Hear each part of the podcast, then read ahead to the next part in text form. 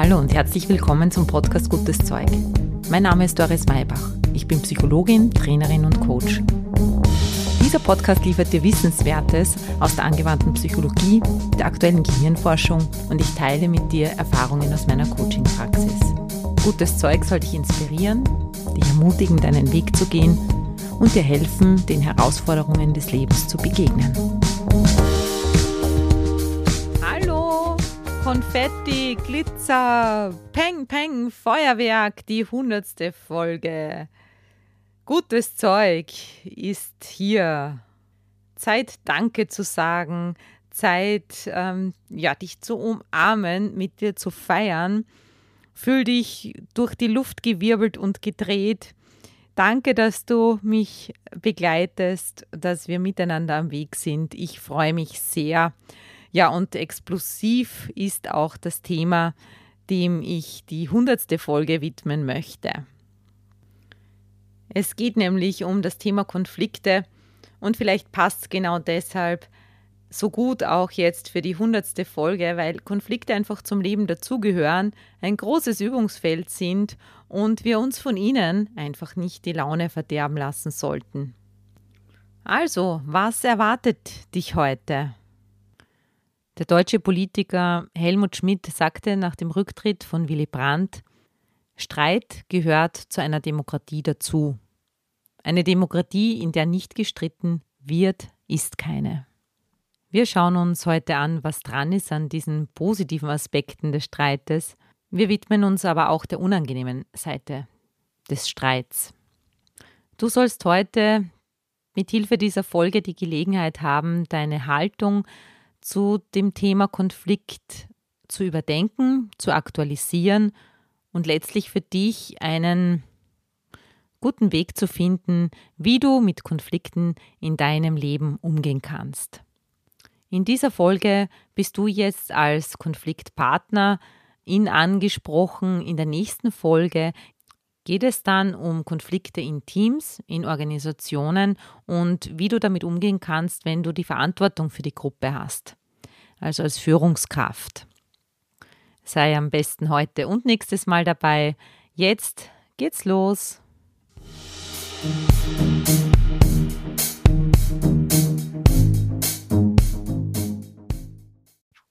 Wer will schon gerne streiten?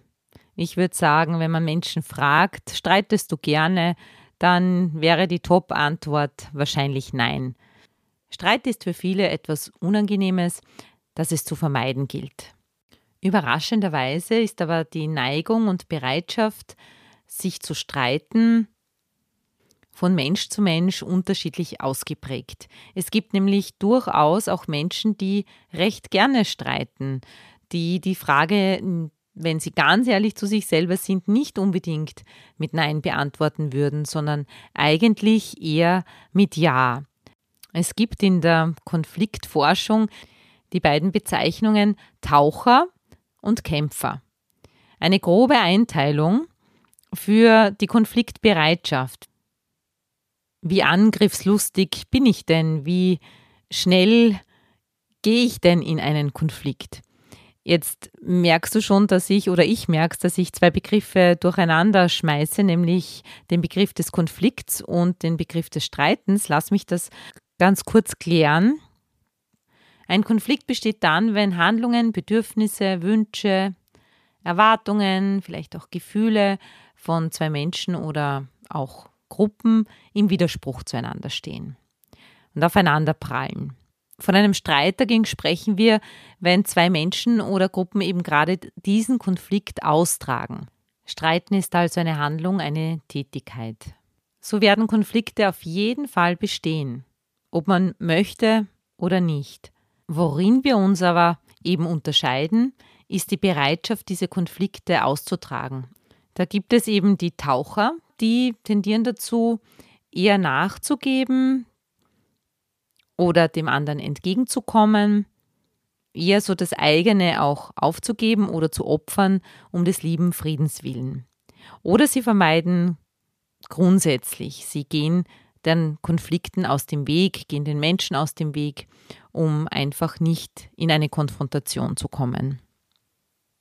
Die Kämpfer hingegen, die sind durchsetzungsstärker, die haben vielleicht sogar auch sowas wie eine Streitlust. Die möchten nämlich gerne dominieren, die möchten gerne gewinnen, die gehen in eine Art Wettstreit. Sie setzen gerne ihre Interessen durch oder auch ihre Meinungen und sind da auch sehr durchsetzungsstark. Sie sind bereit dafür, in den Kampf zu ziehen. Jeder von uns hat so Präferenzen, so Konfliktstile, die besser gelernt sind als andere.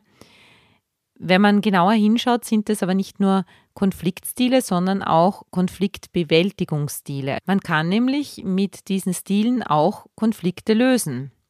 Ich brauche, um ein guter Konfliktlöser, eine gute Konfliktlöserin zu sein, nämlich im Idealfall alle Möglichkeiten und zwar situationsabhängig.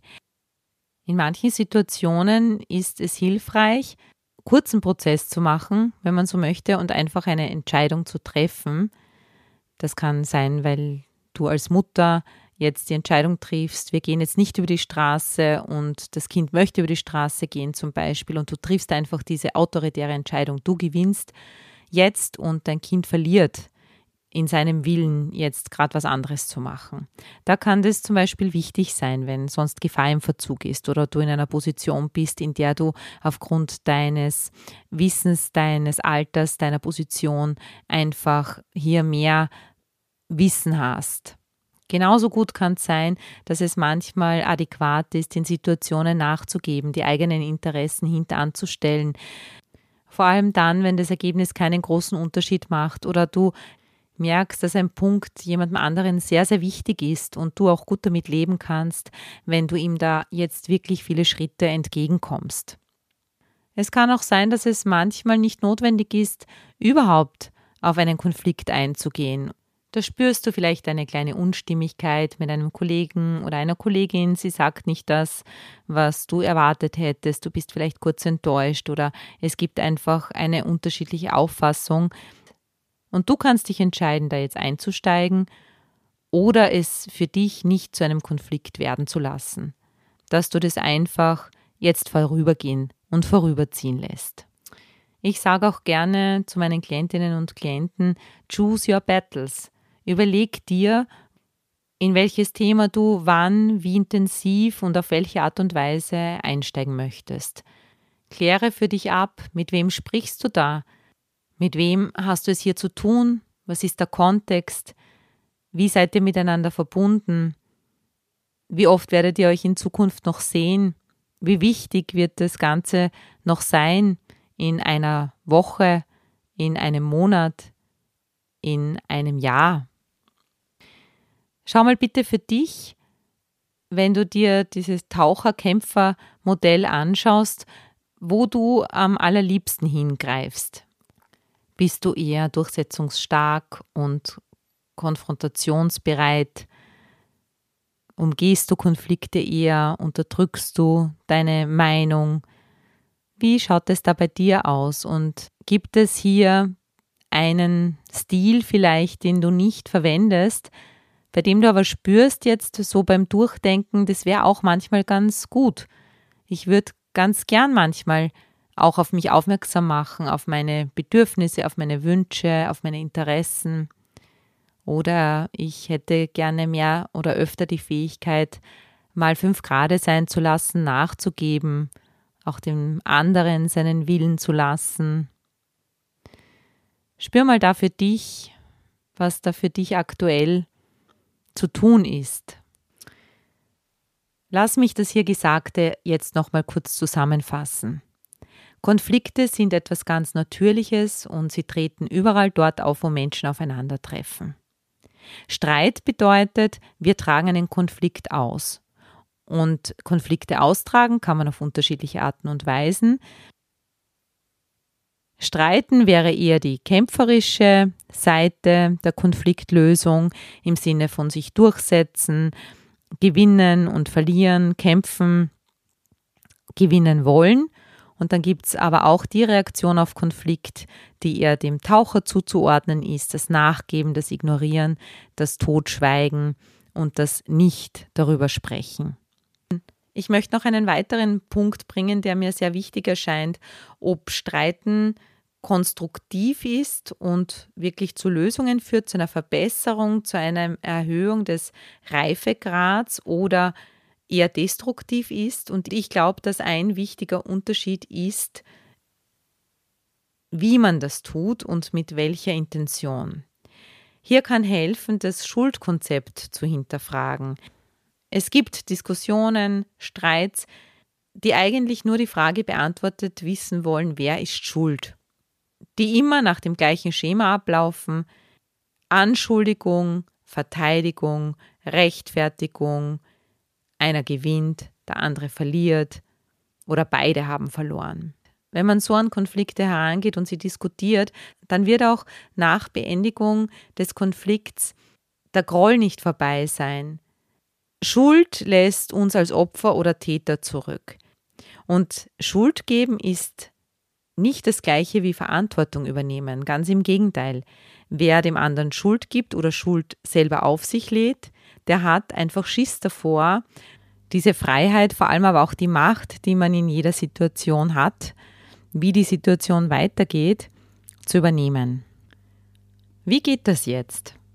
Konflikt- und Streitkultur ist gelernt.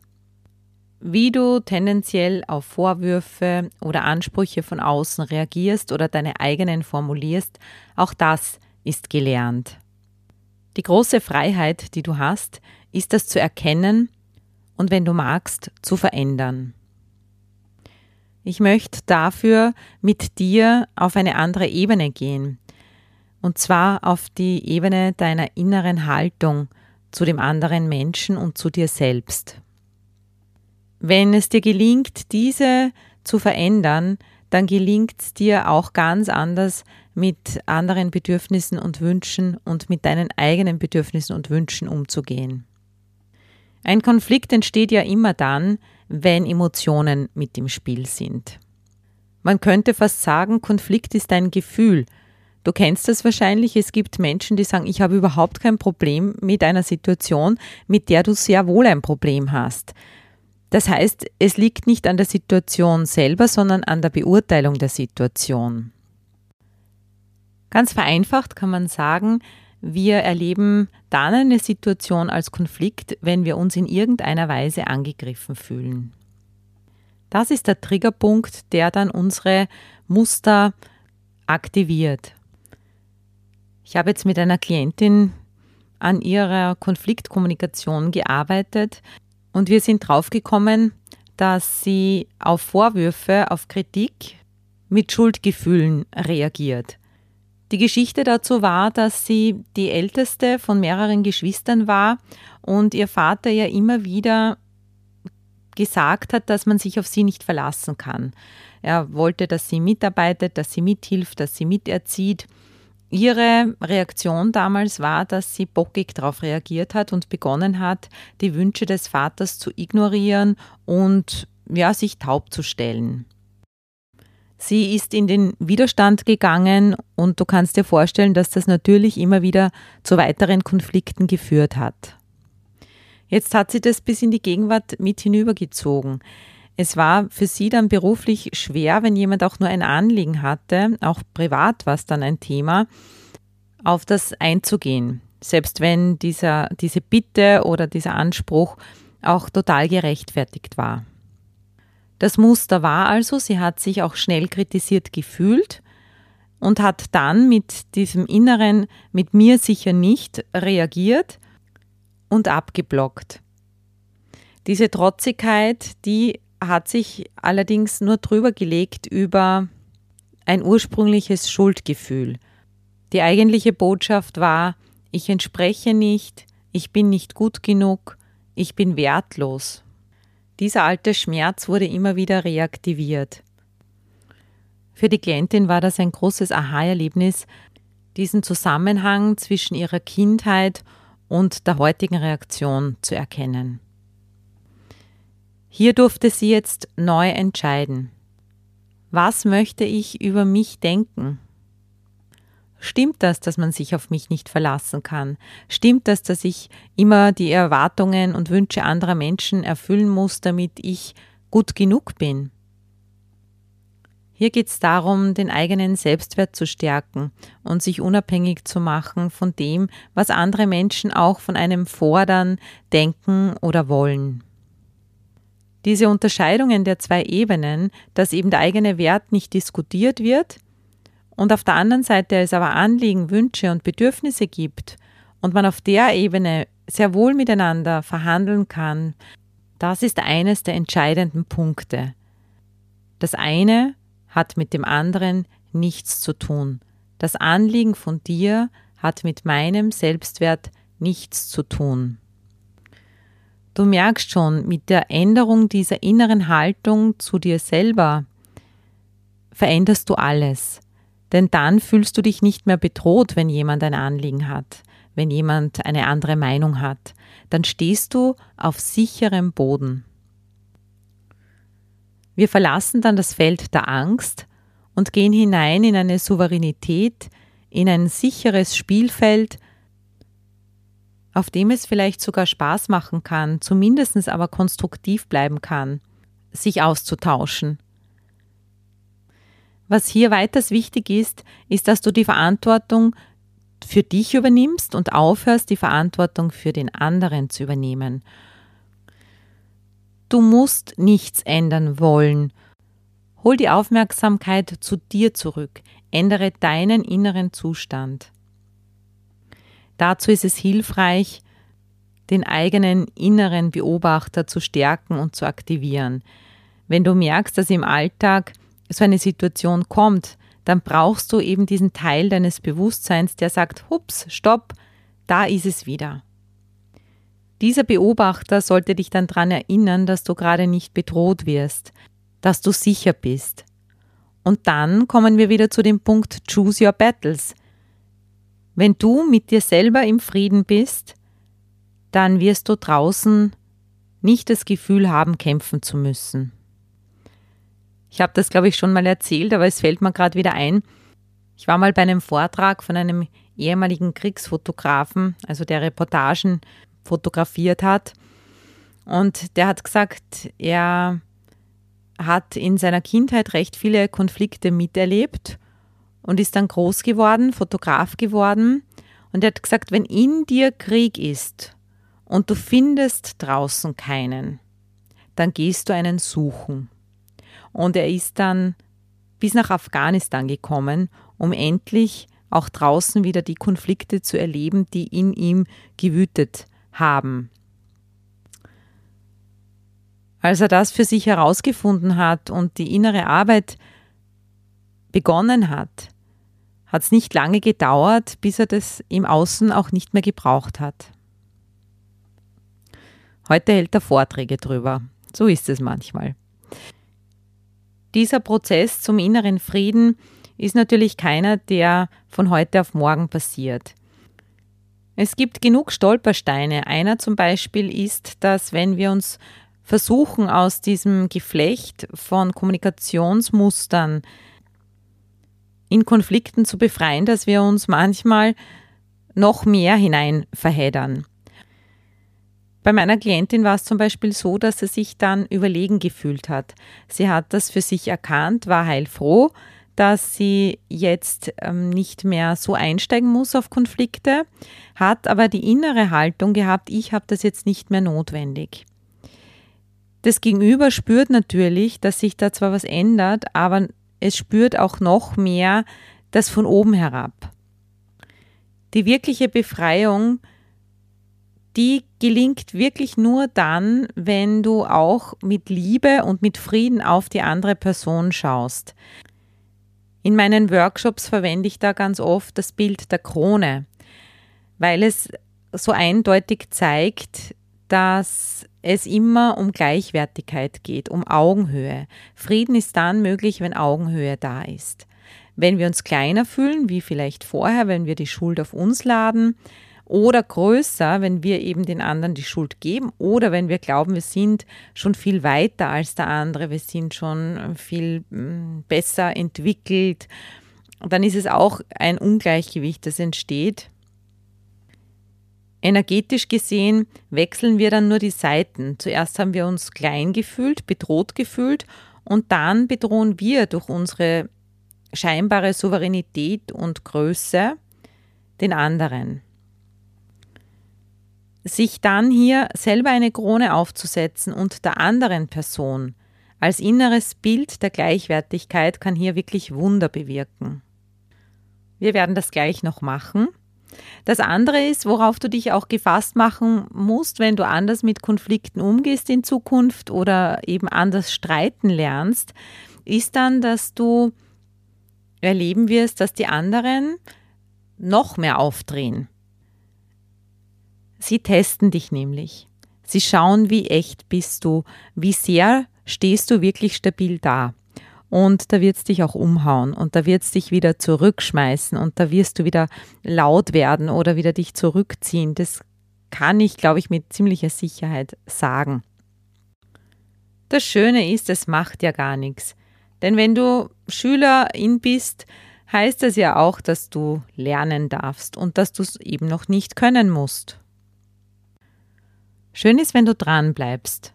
Schön ist, wenn du immer wieder zu diesem Frieden zurückkehrst. Im Coaching, in der Psychologie nennt man das dann State Management. In der nächsten Folge geht es dann um deine Fähigkeit, Konflikte zu managen wenn du Führungskraft bist, aber auch wenn du in einer Familie Mama, Papa bist oder im Umfeld Konflikte wahrnimmst. Was kannst du dazu tun, um die anderen auch du gut durch Konflikte durchzubegleiten? Und du kannst dir vorstellen, dass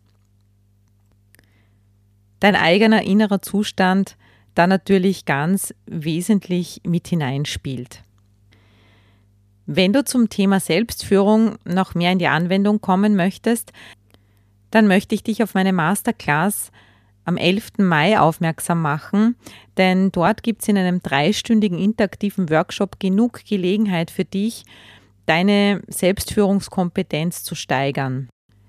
Das Ganze findet virtuell statt, das heißt, du kannst von überall aus mit dabei sein. Ich würde mich sehr freuen, wenn wir auf diese Art und Weise miteinander in Kontakt kommen. Jetzt zeige ich dir noch, wie versprochen, wie das mit der Krone geht. Finde dafür einen Platz und fünf Minuten Zeit. Identifiziere eine Person, mit der du gerne konstruktiver streiten möchtest.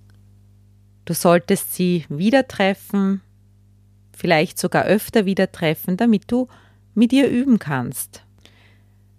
Schließe, wenn möglich, die Augen und stell dir diese Person in einer typischen Konfliktsituation mit dir vor.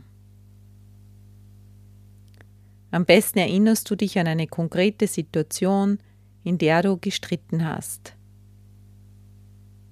in der du auf gewohnte Weise reagiert hast. Vielleicht ist es auch der Rückzug und nicht die Offensive. Vielleicht gehst du dann in die Defensive. Und dann spür für einen kurzen Moment in dich hinein. Versuche wirklich, dich hineinzuversetzen in die Situation. Spüre, wie sich das anfühlt.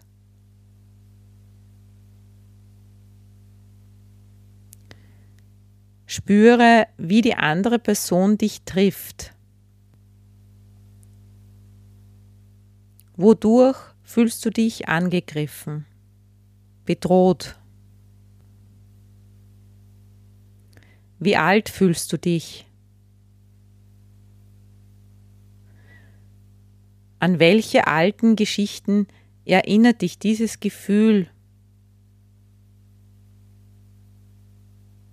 Fühlst du dich größer oder kleiner als dein Gegenüber? Spüre, was dich jetzt dazu bewegt, in der gewohnten Weise zu reagieren. Nun triff eine ganz kraftvolle Entscheidung für dich. Finde dorthin, wo deine Zuversicht ist.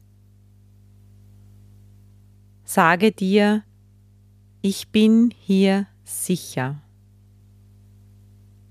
Du kannst mir nichts anhaben. Ich komme in friedlicher Absicht. Ich höre jetzt auf, mich selbst zu verletzen. Nichts, was du sagst, kann mich entwerten. Nun richte dich innerlich auf. Ich bin wertvoll und in Sicherheit. Lass dieses Gefühl in dir aufsteigen und lass es gekrönt sein durch die Krone, die sich jetzt auf deinen Kopf setzt, als Zeichen für deine Einzigartigkeit, für deinen Wert. Schau hin auf die andere Person und bemerke, dass auch sie eine Krone aufhat. Du kannst richtig zuschauen, wie dieser Transformationsprozess passiert und die andere Person genauso groß wird wie du. Vielleicht schrumpft sie, vielleicht wird sie größer,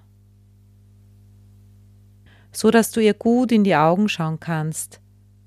Deine Krone sieht nicht aus wie ihre und umgekehrt.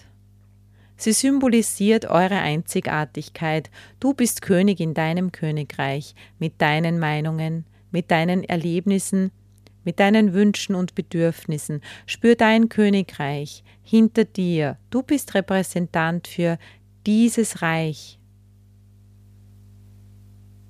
Dafür stehst du, dafür stehst du auf, dafür sprichst du. Und die andere Person ist Königin, König in seinem, in ihrem Königreich. Was euch aber eint, ist, dass ihr da seid, miteinander. Und dass ihr einzigartig seid, jeder auf seine Art und Weise. Atme tief ein und aus. Und spüre, wie sich zwischen euch ein Raum eröffnet. Dieses Aufeinanderzugehen, in diesen Raum hineingehen, es ist die innere Bereitschaft, dich auch auf den anderen Menschen einzulassen, weil du ganz sicher bist. Und nun lass aus dieser Verbindung mit dir selber den Impuls kommen. Wie möchtest du jetzt sein? Was möchtest du sagen? Was ist hier wirklich wichtig? Wenn diese Person in einem anderen Raum bleibt,